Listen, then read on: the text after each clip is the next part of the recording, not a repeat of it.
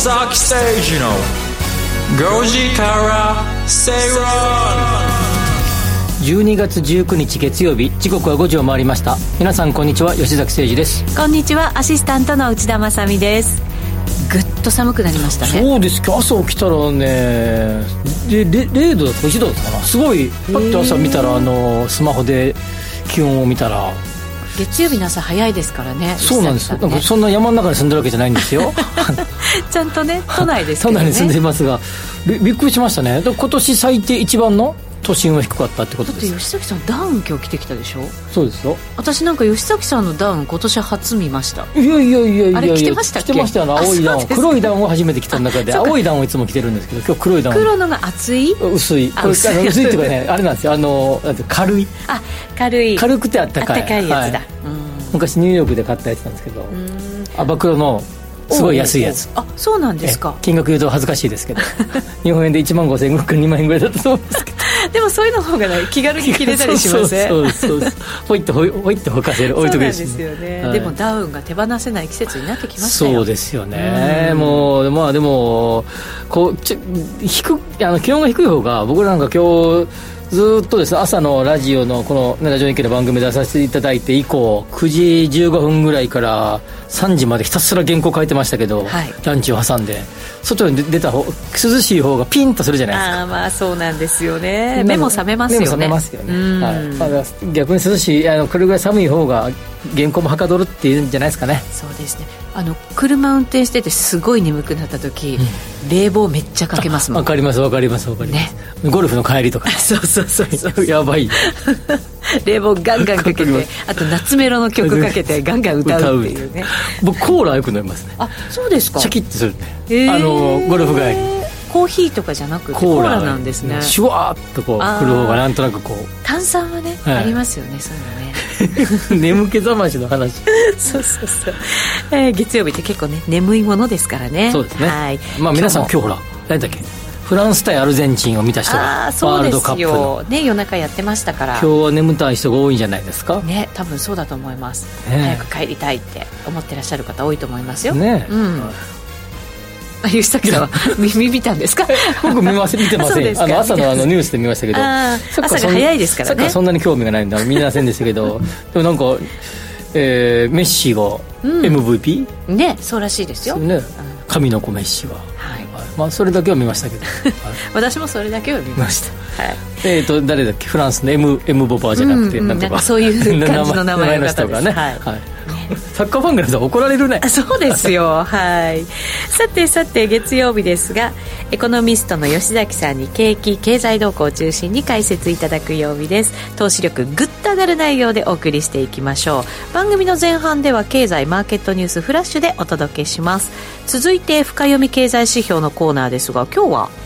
えー、っと今日はあのまあ、テレビでもね防衛費のこととかが結構話題になってましたけど、はい、えー、令和5年度分のですね、うん、税制税制改正大綱について、はい、まあ、特にですね、まああの住宅とか不動産とか、うん、あの次のですねあのワクワク人生国座スタイルとかとつなげるようなですね、つながるようなまあ、身の回りの生活相続とか贈与とか、はい、そういうことに関する、えー、税制大綱で今来年度からの改正についての解説をしてみたいと思います。はいわかりました。今回 NISA もね変わりましたから。そうそうそうそう、ね、そういう意味では注目度高かったかもしれませんね、はい、NISA の件はうちのね解説も入れていただきたい。そんなにまだ詳しくないですよ。なんかこの文章書いてどうのこうのって言ってません。インタビューしてどうのって言ってません。ニーサですか？ニーサ。そうですね、ね、今ちょっとあのインタビューしてるところですね、ね、はい、その辺の今後ちょっとまとめようかなと思ってます。先出しをね。はい。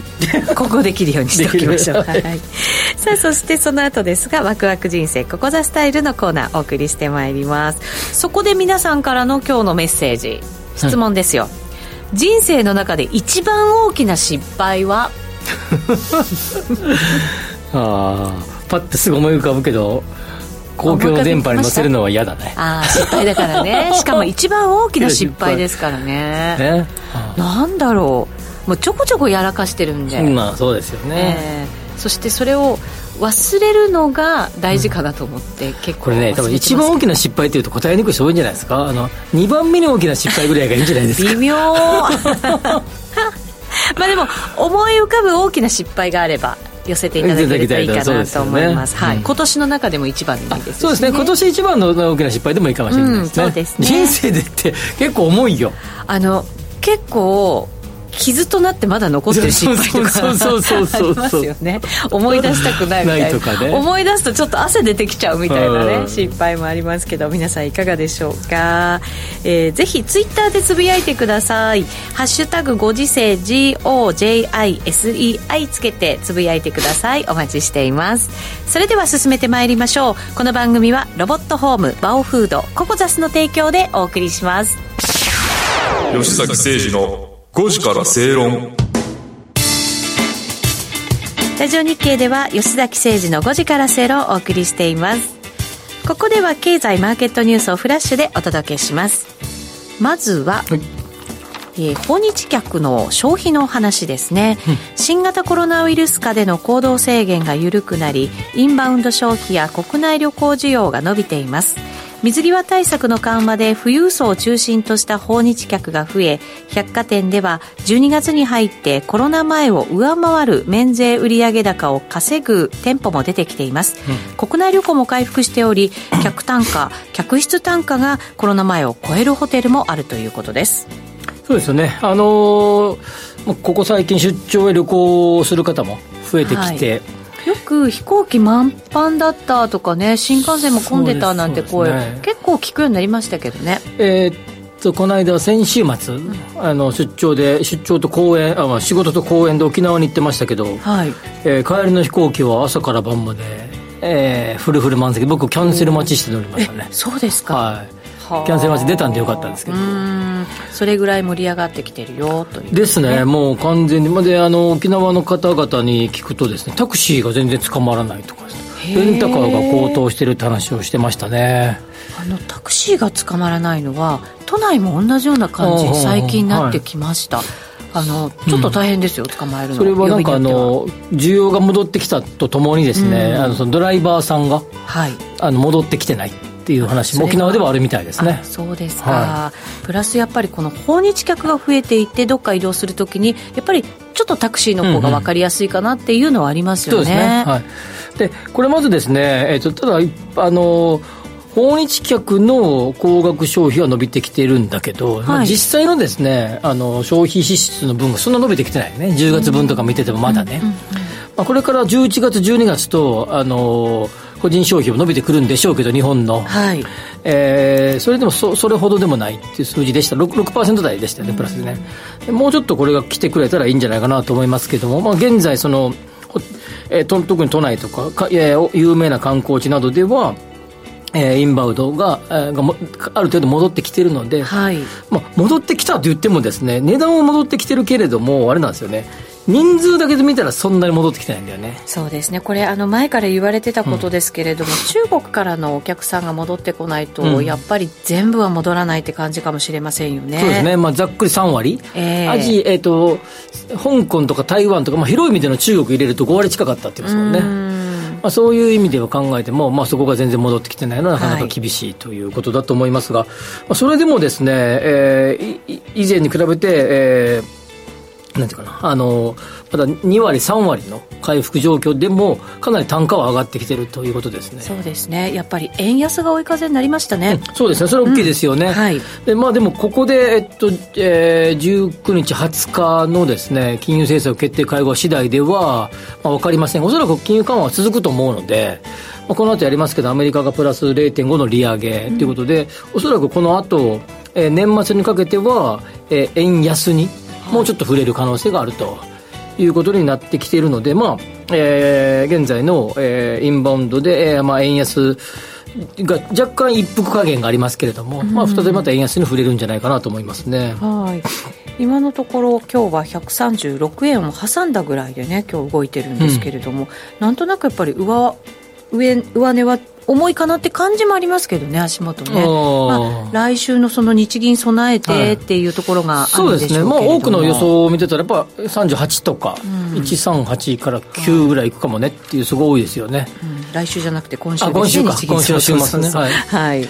まあ、でも金曜日、えー、木金だよね。えー、違う違う、19、違う違う違う、19、今日明日だね。そうです、そうです。あの、明日、もう、政策が発表されるということですか、ね、なので、まもなくそうなる方向にいくと、うん、そうか、19、なんかあれだな。早いね。そうなんですね。今、今日19か。うそうね。ちょっと気になるニュースが、はい、その、2%の物価上昇目標の柔軟化を政府と日銀がこう検討していくんじゃないかという話があってそれは多分あの総裁が変わるタイミングでっていうことなので、4月ぐらいなんでしょうけれどもそういうのがあるとなんとなくやっぱりちょっとね、おそらくいろんな予測を見てると、えー、金融緩和利率についてはそれほどいじらないんではないか、はい。えー、政策金利については、はい、だけど10年もの国債の買い入れのあのレンジがですね今ゼロぐらいから0プラス0.25ですよね、はい、これをちょっと幅を変えるんじゃないかっていう話がやっぱり多くてそうするとまあそれが例えば0.35とか例えばですよ、こうに、えー、まで許容するんだみたいな今0.25を超えると差し値オペをしてますから、はい、その幅を上げるんじゃないかってなそうすると事実上の利上げですよね。あのあとで、そうそう、ちょっとやりますけど、あのローンとかね、ローン、住宅ローン、い。ろいろやっぱり、影響は多少出てくるでしょ？住宅ローンもそうですし、えー、あのキャップレートって後で説明します、あの後半でやりますけど、はい、不動産投資における基準利回りみたいなのがあって、それのベースに、リスクフリー、10年もののリスクフリーレートの動向を結構見る方が多いので。それがちょっと上がるだけでですね、はい、まあ、どうですかね、0.1%、2%上振れを許容したとすればですね、その分事実上の、えー、不動産の、えー、おける投資利回、えー、期待投資利回り、投資期待利回りか。は上がることになりますそれは賃料がイコールだとすると事実上価格の値下げですからね。収益還元法で計算すると、はい、なので、えーと、意外とさらりとですね、えーまあ、国債の指し値オペの上限をいじるっていう言い方はするんだけど、え結構あのローンとか投資物の想定金利がぶれるってことになると思います。ねそうですよね、それによって、やっぱり景気の動向にどんなふうに影響があるのかというところ、気になりますけど、ね。うん、いや、かなり、えー、ネガティブな影響が出ると思いますが、ただですね、ただ、金利をいじらないみたいなところで、さっき言ったその国債だけの、えー、レンジいじりシナリオなれば、そんなふうになると思いますけど、両方ともいじるとなると。ゴーンと落ちるかもしれないです、ね、そうですよね。その辺またおいおい吉崎さんにもいろいろな動向のね、はい、はい、見方を伺っていきたいなと思いますね。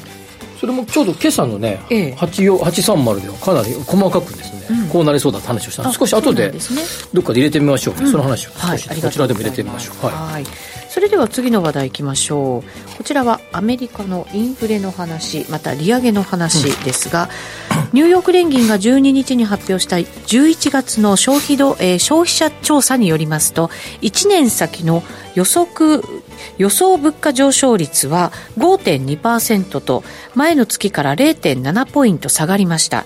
2021年8月以来1年3か月ぶりの低水準を記録したことになります。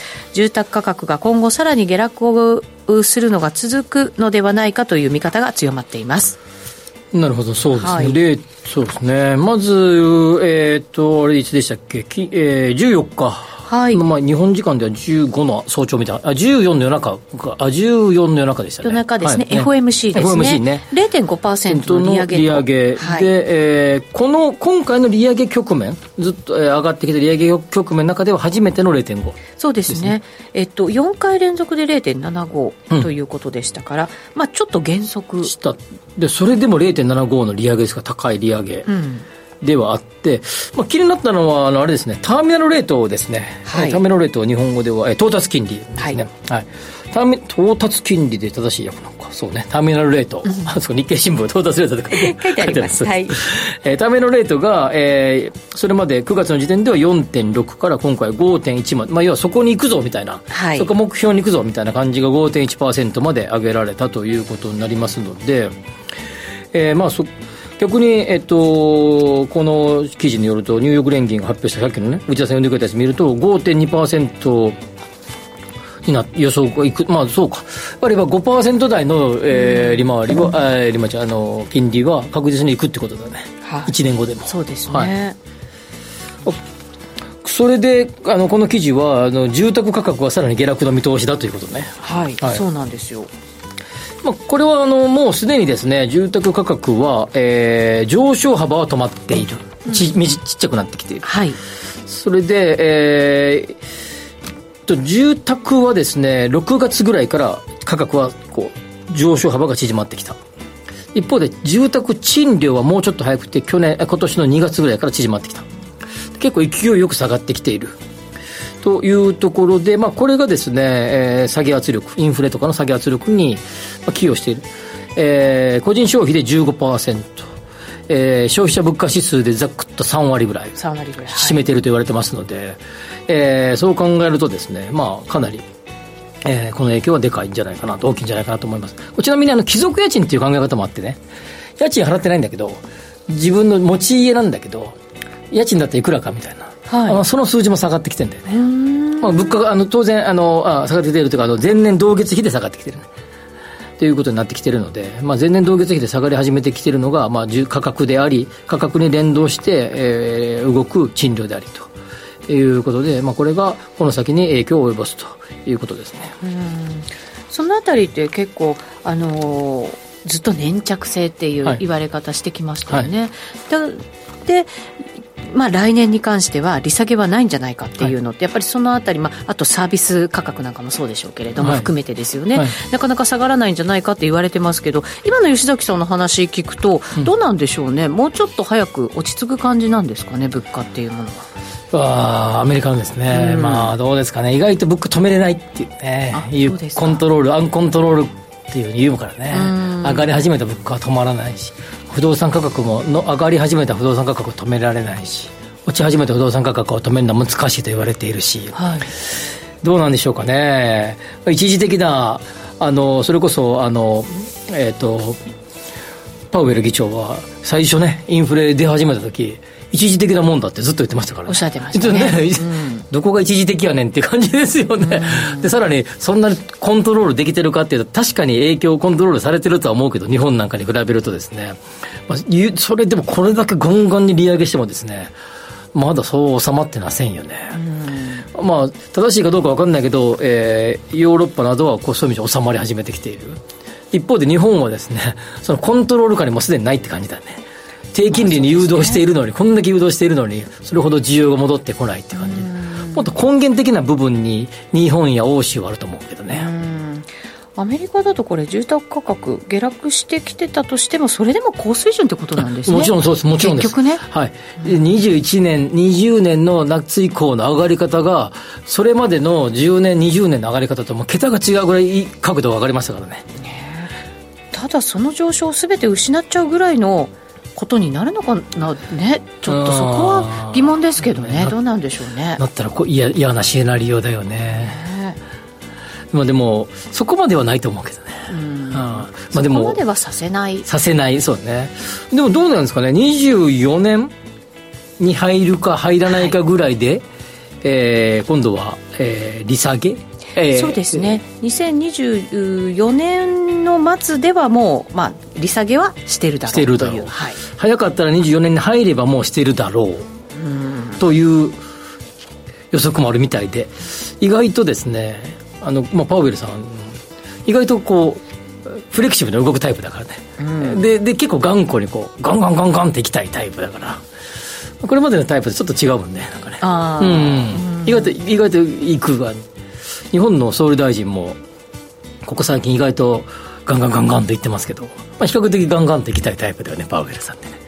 そうですね。そうですね、はい。はい、えー、では次の話題いきましょう。政府与党は出産子育てへの10万円相当の給付について制度を継続するのに必要な財源確保策の検討を2023年に始める方針だということですえっ、ー、と、子ども家庭庁が、はい、えー、来年の4月から発足。それで、まあ、それには、えーけんまあ、そこで検討するんだろうね。だからね。うん出産子育てに支給する、まあ、額を、これまでもあるけれども、その、例えば出産一時金の額を上げるとかですね、うん、まあ、いろんな策を考えているようですが、はい、財源今回、えー、あれなんですけど、防衛増税とか、防衛に、まあ、要は、いろいろこう、まあ、埋蔵金というか、まあ、言い方ですから余ってるとか、使い残した分は、防衛増税、防衛費分に充てるわけね。で、そうするとですね、増税で賄おうとするけど、増税はすぐはしないっていうふうにな書きまし、はい、なりましたよね。で、これ、子育てのやつって、意外とすぐなんだよね。うん。もうやると、まあ、おそらくですね、そんなにこう、2年後から、3年後からじゃないと思うんだよね。翌年からみたいな感じになると思いますので。やっぱりここは急がなきゃいけない重要なね、うん、問題ではありますよね。し、まあ、4月に統一地方選がありますよね。ああ。それまでには何らかの方法を発表するよね多分ね。こんなふうな今検討中みたいな、うんうんうん、もう絶対にその統一地方選には間に合わせるはずなんだよね。少なくともチラ見せはするよね。はい。でそうなるとですねその財源どこにあるのっていうような感じだけどまだこれがはっきりしてないということで、えー、今期、えーと、結局ですね、予算、今日今日の新聞出てたさっきね、えー、一般会計が114兆円台で、11年連続最大というふうに出てて、はい、100, 100, 兆円超えた時に民主党政権になった時におおってなったけど、まあ、もう114兆円ですから、ね、そうなんですよ。11年続けて過去最高最大を更新していると、うん、どこにその金があるんだ、国債発行しまくってるじゃんみたいな感じだよね。うん。それはいいんだけどそのなんていうかなあのそれでなんていうかな経済がよ上向いてるかどうかっていうところをこう少し検討したいところですよね。まあ、うんある程度戻ってきてはいると思うし、悪くはないと思うんですよね。まあ、岸田総理で比較的発言聞いてたら、まあ、いい感じなんだよね、景気は、みたいな。いい感じのノリで喋ってる。で、もしか僕も比較的こう、いろんな現場にいると、まあ、いい感じの声聞きますけど、でも一方で地方とか苦し、厳しいところがいっぱいありますからね。まあ、そういうところに財源を配っていくとするならば、結局お金足りなくなってきて、タバコ増税するでしょ、はい、法人税増税するでしょ？今回の。まあ、これ多分、これから僕結構これね、まあまあ断言してこれからいろ、丸々増税いっぱいあると思うよ。来年以降。あそうですか。はい。だって今度1億円の壁もやるでしょ？あの、えっ、ー、と、配当にかけて税金を撤廃しようとしてるでしょ？で、30億円以上の所得のある方々に対しては、えー、一律、えー、3.5億円を引いて22.5%かけるとかですね。まあ、結構ですね、まあ取れるところからどんどん取るぞみたいなですね。まあ、言うてもですよ。税調宮沢さん、はい、岸田岸田総理と。親戚ですからね、うん、宮沢さんあの宮沢喜一さんのあれです ザ・大蔵省ですからね、はい、その方々が今現在牛耳ってますからね、まあ、増税増税は絶対続くよね。今今の夫人だったら分かんないですよ。これもしかしたら急に岸田総理政権が倒れるかもしれないけど今のような流れでいくとするならばですねまあ、23、24、えー、25までか。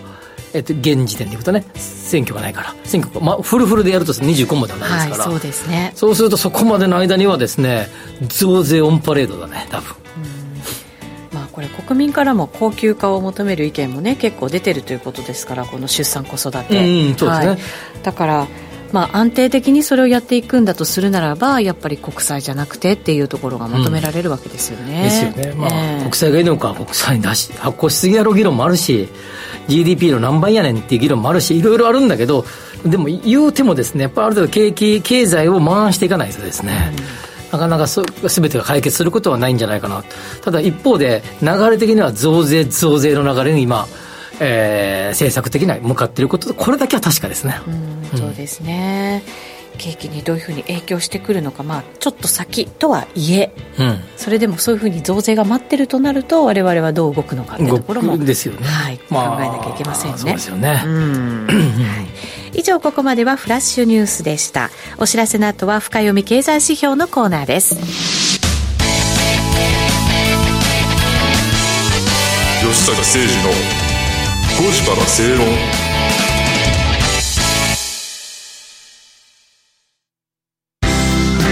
人生100年時代あなたはどんな人生を描きますかお金に困らない人生にしたい。やりがいのある仕事に就きたい。お気に入りの間取りの家に住みたい。あなたの描く理想の人生をココザスが幅広くサポートします。さまざまな資格を持った専門家がお金仕事住まいについて無料でアドバイス一緒に豊かでワクワク生きる未来を作りましょう詳しくは番組ウェブサイト右側のバナーからココザスホームページをチェック宇佐美ゆきのです。白崎桃香です。三原美代です。毎週月曜夜7時からは、アニジュエルアニメ好きアイドルがグループの枠を超えてアニメ愛を語りますあなたからのアニソンリクエストも募集中です。私たちと一緒にアニソン三昧のひとときを楽しみましょう。せーの、聞いてね。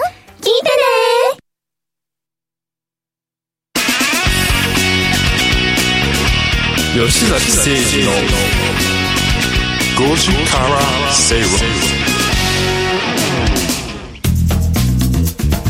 えーさてここからは深読み経済指標のコーナーです。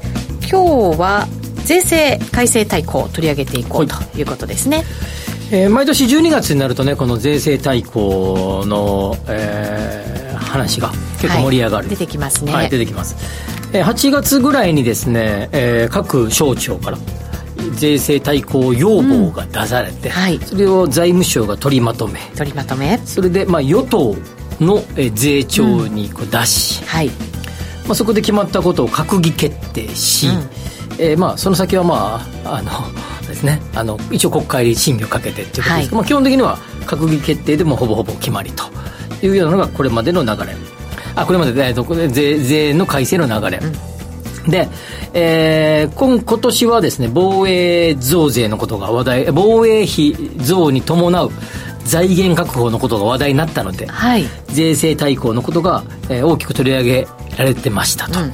去年も一昨年ももうずーっと長年やってきてるんだけどそうですね。我々はあの必ずこう日経新聞とかでね、目にする話題ではありますよね、そうなんですね。えでももちろん民主党時代は民主党税調が決めてたわけね、えはい。はい、なのでこれ政府与党の、えーまあ、いわゆる今で言うと自民党と公明党の、まあ、ある意味権限みたいな。で税をどう徴収するかっていうのは、まあ、政策、まあ、要はそういうふうにしようぜとかなり連かなりとか密接に連動しているので、まあ、税のメッセージって言葉がありますけど、はいまあ、要は今政府としてはこうしてほしいんですよっていうメッセージを税に込めていくということなので、まあ、与党が、えー先導して作っていくという流れになっているとはいいうことです。でこまあ、大体12月10日前後に発表されますが、えー今回は、えー先ほどの防衛費の問題もあって、えーまあまあ遅れてですね15日に発表されてましたよと。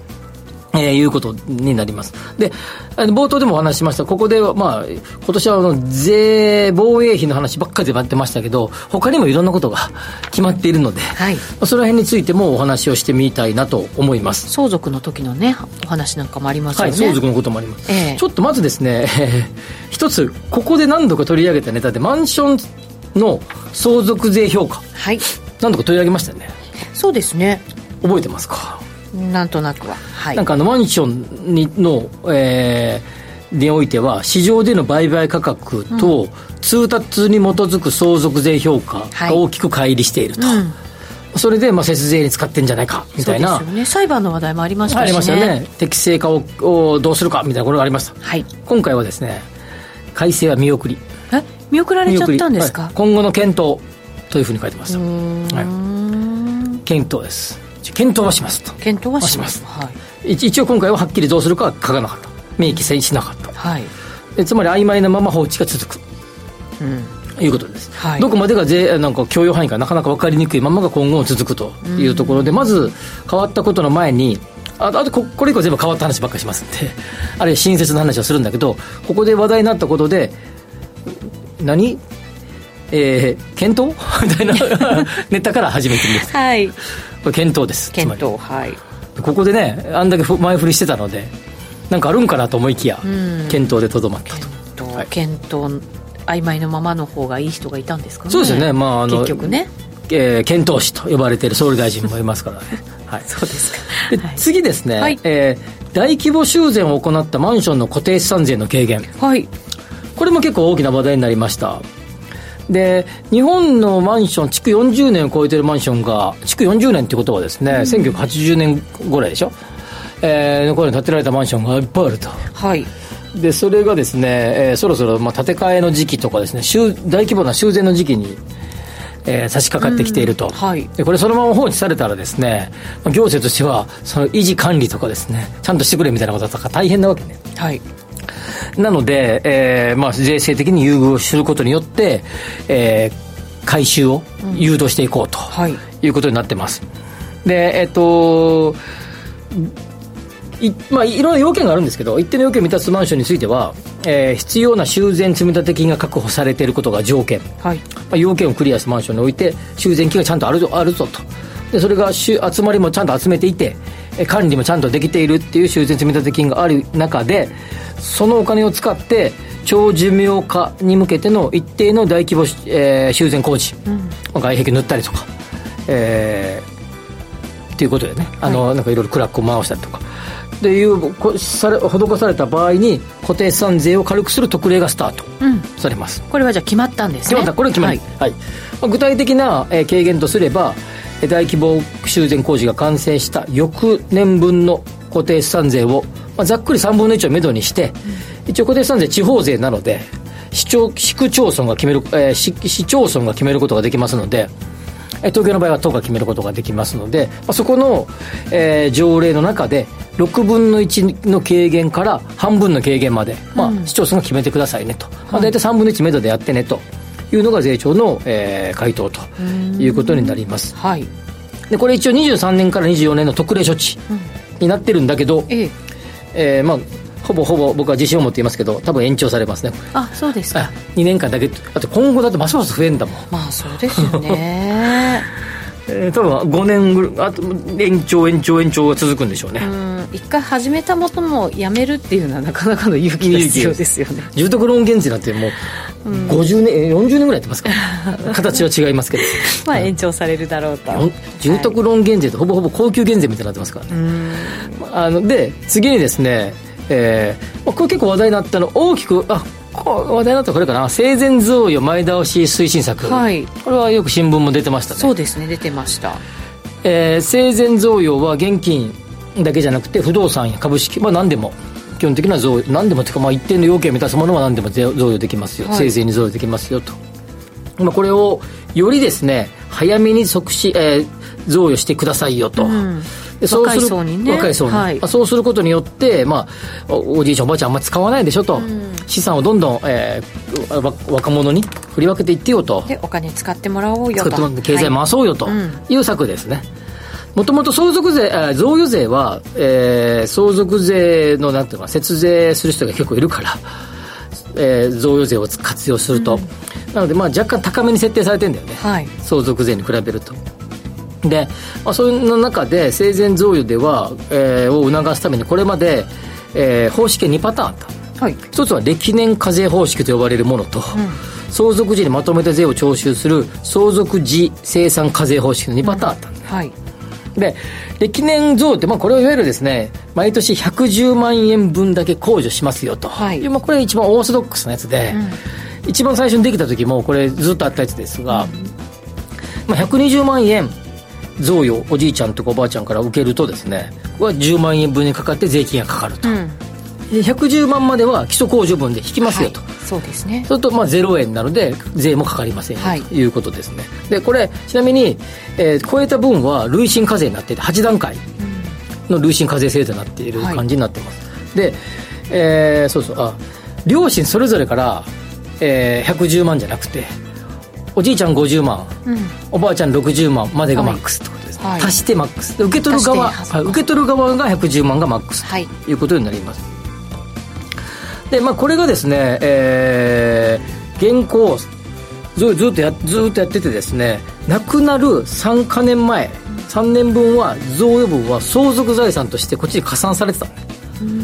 要はですね、まあ、言い方あれですけど死ぬ直前にパッと渡したんじゃね？みたいな。ああなるほどね。あるから。はい。はいはい。一応だから3か年分は相続扱いにしますよと、っていうこと。にはい。でこれがですね7か年分に変わったちょっとだからだなんていうかなちょっと強化だね。まあ、強化っていうかまあそれを悪いことに節税で使ってた人にとっては厳しくなる、うん。もっと早く贈与せよっていうそうそうそうそういうことそういうことそういうこと。簡単に言えば。簡単にそういうこともう早めにやってと、さっさとしてと、そうですよね。3年とか7年とかごちゃごちゃ言うんじゃなくてもうさっさとしてくださいと。さっさとした方がお得だよ。よとそうそうそう そういうことです。はい。後にすればするほど入れるよとこっちにと。いうふうに変わった。なるほど、うん、そうそうまあそうやね。さっさとしてよやね。要は。は いそういうことですね。はい。というふうになりましたよということです。はい。それでこれあの段階的に徐々に徐々に3年が4年になり4年が5年になりって徐々にずれていって7年マックスになるのが、えーにえー令和13年から。はい。2031年から、まあ、7年マックスになると。はい。いうふうに変わっていきます、まあ、ここ大きな違いとでも一個楽になったこともあって、はい。えーこれまでなんかあのこの生前贈与とかすると、えー、何倍だか100万かえー110万かぐらいになった110万までか、えーまあ、今後申告不要。はい。申告しなくてもいいよと。これまではね、ちょっとでもやったらすぐ申告しなきゃいけなかった、うんうんうん。全部税務署行かなきゃいけない、はい。なんでおじいちゃんおばあちゃん110万までやったら何も申告もせんでもいいし楽やから、早めに息子やむす、えー孫にはい。贈与してや、っていうのがもろ出た制度 になっていると。本当そうですね。いうことになりますね。はい。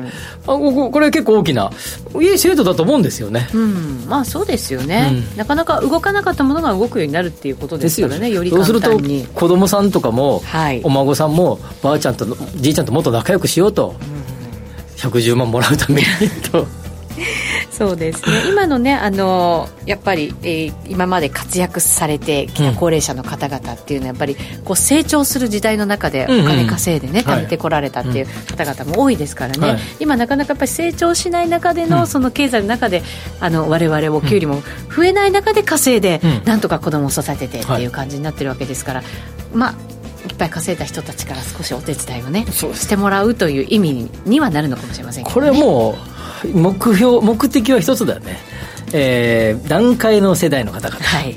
70今70ちょいぐらい？70ちょいぐらいから80ぐらいまで、ここの方々が、まあ、ちょうどこういうのを気にするっていうか、考え始める時期に、毎年200万人以上いますからね差し掛かってくるんだよね、はい。生前贈与贈与そうですね。ちょうどね。ちょうどかかってくるんで、まあ、これはかなりですね、まあ、その段階世代をターゲットにした話じゃないかなっていうふうに思いますね、そうですね。まあ、いい推測じゃないかなと思いますね、はい、わ、かりました。以上、深読み経済指標のコーナーでした。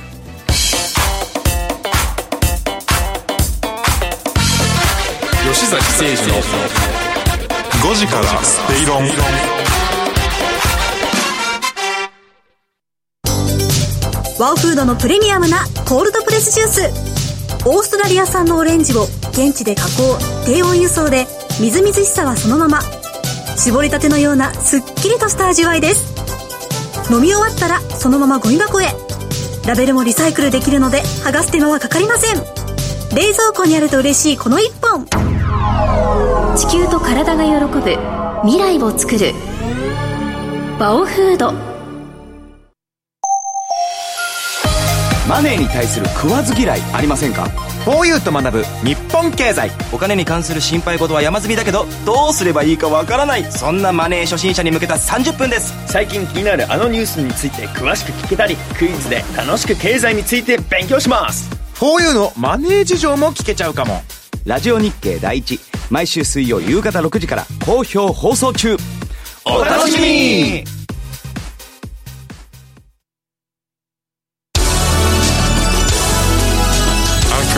Accurate Confusion Time 500吉崎誠二の5時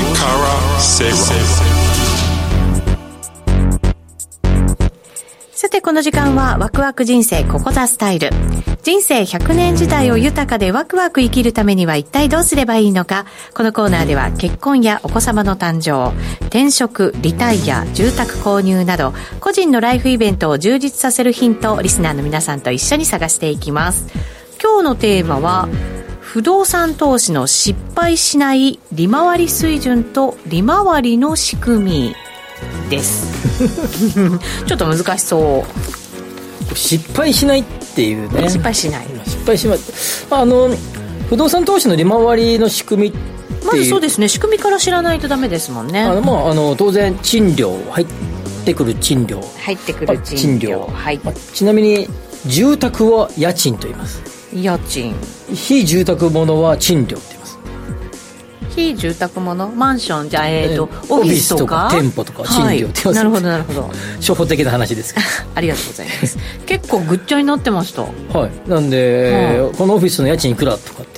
家賃っていうのは家の賃金ですなるほど、はい、オフィスの場合は賃料。なのでここでは不動産全般でいうの賃料で統一します、ね、賃料で。はい。わ、かります、これは家も入ってるってことですね。もちろん家も入ってます、全部入ってるんで賃料で統一します。賃料で。はい賃料の、えー、12倍年間賃料ですね、はい、あそうですね。そうそうそう、う。ん、ごめんなさい、ね、これもちょっと初歩的ですけど、うん、大事なところなんで。でね。1か月。大事なところです賃料って基本的に1か月設定なんですよ年賃料ってあまりないんですよね。おおまあそうでしょうね。聞いたことあります？賃料って月当たり単位ですよ。2週間賃料とか逆にないです、まあ、私はあの家賃を支払ってる方ですよね。でも1か月だから1か月だと思ってました。そうです。逆にあのいろんなやつざーってリストとか見て、ええ、ここは2週間賃料でいいんだよとかないでしょ。聞かないですね。賃料ってなぜか月単位っていう。当たり前のようで不思議な話なの、あそうなんですか？まあ当たり前だと思ってました。先行きました、はい、意外と受けなかったです。でもこれ結構あまり意外とし不思議じゃないですか？年でも別にいいわけでしょ。月単位で賃料決まるって変じゃないですか。まあそうですけど。レンタカーって別に1日単位ですよね。まあ、でもそんなに簡単に家ってね 変わらないじゃないですか。じゃあ3か月単位でもいいわけでしょ。まあ、でもまあまあで3か月まとめて払ってで早く出たら返してくれるならいいですよ。それならいいですけど。本題に戻りましょう。すみません。はい。家賃いや違う賃料かけるだから月賃料かける12か月が、はい、年間の賃料、でこれがまあ収入。でこれをえーかけた金額。かけた金額。まあ、買った金額なのか、まあ、投資したかわかんない。けど、はい、金額。で割るとですね利回りになります、うん、はい、でこれあの、えー、グロス利回りって言って、まあ、表面利回りとも言いますけど、うん、まあ、表向きの利回り、はい、ということです。裏もあるんですね。裏もある、ね、裏っていうかまあ真実のっていうネット。のネ賞味。はい。賞味って訳した人すごいよねまたそれてますよ。それですか？ネットを賞味という略した人すごいよね。今日時間が間に合いません。はい吉崎さん。ネット賞味ですね。賞味はい。これはですね、えー、そこからさまざまな経費を引いたら。はい。あそうかそうか、はい、経費を引いて、ね、経費をあの、うん、管理費とかね、はい。まあ、いろんな費用が水道光熱、まあ、水道光熱関係ないか、うん、えー、管理費とか税金とか、はい。えー、ちなみにローンの分はローンそのものの額ではなくて、うん、ローンの利子分だけです。お利子を引いて。利子だけです、はい、だってローンそのものの物件に対する返済ですから、まあ、そうですね。経費とは関係ない、うんうん。まあ、これらを引いたものが、えー、ね、えー、が、えー、と、あの、あれ、えっと、賞味の利益ですよ、ね。賞味の、はい。はい、利益ネットです、ね、ネットです。ネットです。はい、で、ネットオペレーティングインカムって NOI って略します。ネットオペレーティングインカムですね。はい。えー、での、えー、が今の数字になります。で、それを、えー、投資した金額、あるいは購入した金額で割るとですね、うん、NOI 利回りと。はい。いうような利回りになります。はい。でまあ大体ですねこの NOI 利回りで見るのが多いですが、そうなんです、ね、利回りは、はい、多いですが。今それがどれぐらいが正しいのかどうかっていうことなんですが、はい、であのーキャップレートっていう話を冒頭でしましたがこれ期待利回りと呼ばれるものです。今の数字は、はい、えー、NOI 利回りとか、うん、えー、表面利回りとかあ、まあ、表面利回り英語で言うとグロス利回りですがえー、っとですね。そもそも物件そのもので状況も違うし立地も違うしいろいろ違うんで、うん、例えば、えー、船橋の物件だったら 5%, 5ぐらいが正しいかどうかとか、うんうんうん、7%がいいのかどうかとか誰もですね正しいことがわからない、はい、それぞれ違うのでただしですねいろんなシンクタンクとかがあるいは大学の研究所とかがまあこの辺りはこれぐらいですせという指標を出していて、うんうんうんはい、でその際にですね、まあ、例えばですねえー、っと城南エリア、うん、これは目黒区や世田谷区、えー、渋谷や恵比寿へ電車で15分圏内、はい、徒歩徒歩10分以内、うん、ワンルームだったら築5年未満で25平米から30平米ぐらいとかっていうふうに基準を決めていてですね、うん、だそれぐらいだったらどれぐらいの期待利回りが今、期待利回りでやっているかっていうデータがあります、はい、で例えばこれ一番最新の10月調査分11月に発表された分です下旬に発表された分ですが10月調査分のワンルームの、えー、東京城南は、えー、3.9%の利回り。3.9%はい、はい、前回が4.04点フラットだったので、うん、4%フラットだったので、まあ、マイナス0.1ポイント下がっていると、はい、ファミリータイプでは、えー、4.0%が期待利回りですよと、はい、これ期待利回りです、これぐらいあればいいな、いいな。ということです、はい、それを目安にですね、えー、高い低いだのうちこれさっき築5年っていうこれ未満って言いましたが、まあ、要はビカビカの物件ですので、うん、もうちょっとこの物件は築年数が経っているので、うん、まあ4%超えても仕方がないかなとか、うん、まあ、そういうような判定をしていくわけですね、はい、で実際にですねじゃあどう取引されているのか。取引えー、利回りっていうのがあります、はい、まあ、これは単なる、まあ、今こんなもんですよっていう数字ですが。現実。現実そうですね。現実ね。はい。先ほど言った城内エリアのワンルームで先ほど言った全く同じの条件の一棟もの。でワンルームなんだけど一部屋一棟の単位で売買されているものは、3.6%おおめちゃくちゃ低い数字ですね。そうですね、はいぐらいでそういうされているということです。まあざーっと喋るとですね、えー、札幌5.0。あ、これあの、日本不動産研究所のデータで喋ってます。まあ、いくつかデータがありますけど、今は日本不動産研究所の最新の資料で喋るとこうなってます。はい。えー、仙台5.1、横浜4.3、名古屋4.7、京都4.8。大阪4.5、神戸4.8、広島5.2、福岡4.7と、うん、いうことで、えー、もうほとんど5%を切っていると。いうような感じで、さらにですね、半年前調査と比べて、横浜と大阪は横ばい、それ以外の8都市は全部マイナス。マイナス、つまり利回りが下がっているということです。はい。まあ、それぐらい投資熱が高まっているという状況にあります。今のがワンルームタイプのお話です。はい。ファミリータイプも同じようにですね、大体想定が50から80平米ぐらい。で、えー、先ほどの城内エリアで行くと、えー、目黒区、世田谷区で渋谷や恵比寿に自転車で15分とか、まあ、そういう決め決めた範囲の中で、決めた枠の中でどれぐらいの利回りがあるか、これネットでもダウンロードできますので、はい、そういうのを見てですねそろそろあのあ目安にしていただければいいんじゃないかなというように思います。なるほど。そういうのをしっかりチェックすることが失敗しないコツ。やり方。ということ。ですね。はい。一旦お知らせ挟みます。ここまではワクワク人生ここザスタイルのコーナーでした。あの名実況もう一度永久保存版実況 CD 白川二郎実況名勝負セレクションただいま好評発売中。オグリコールでおなじみ1990年有馬記念をはじめ記憶に残る厳選14レースの実況を完全収録。感動の名場面が鮮やかによみがえります。ここでしか聞けない鈴木よしこさんとのスペシャルトークも収録。価格は送料別で税込2037円。お求めはラジオ日経ネットショップサウンロードまで。機嫌いかがですか？鈴木よしこです。地球は競馬で回ってるでは、重賞レースの展望のほか、競馬の話題を楽しくお送りしています。お便りは番組ブログの投稿フォームから、ツイッターはよしこ競馬で検索してください。番組はポッドキャストでも聞けますよ。地球は競馬で回ってる。毎週金曜日夜8時30分から好評放送中です。皆さん、ラジオ日経でお会いしましょう。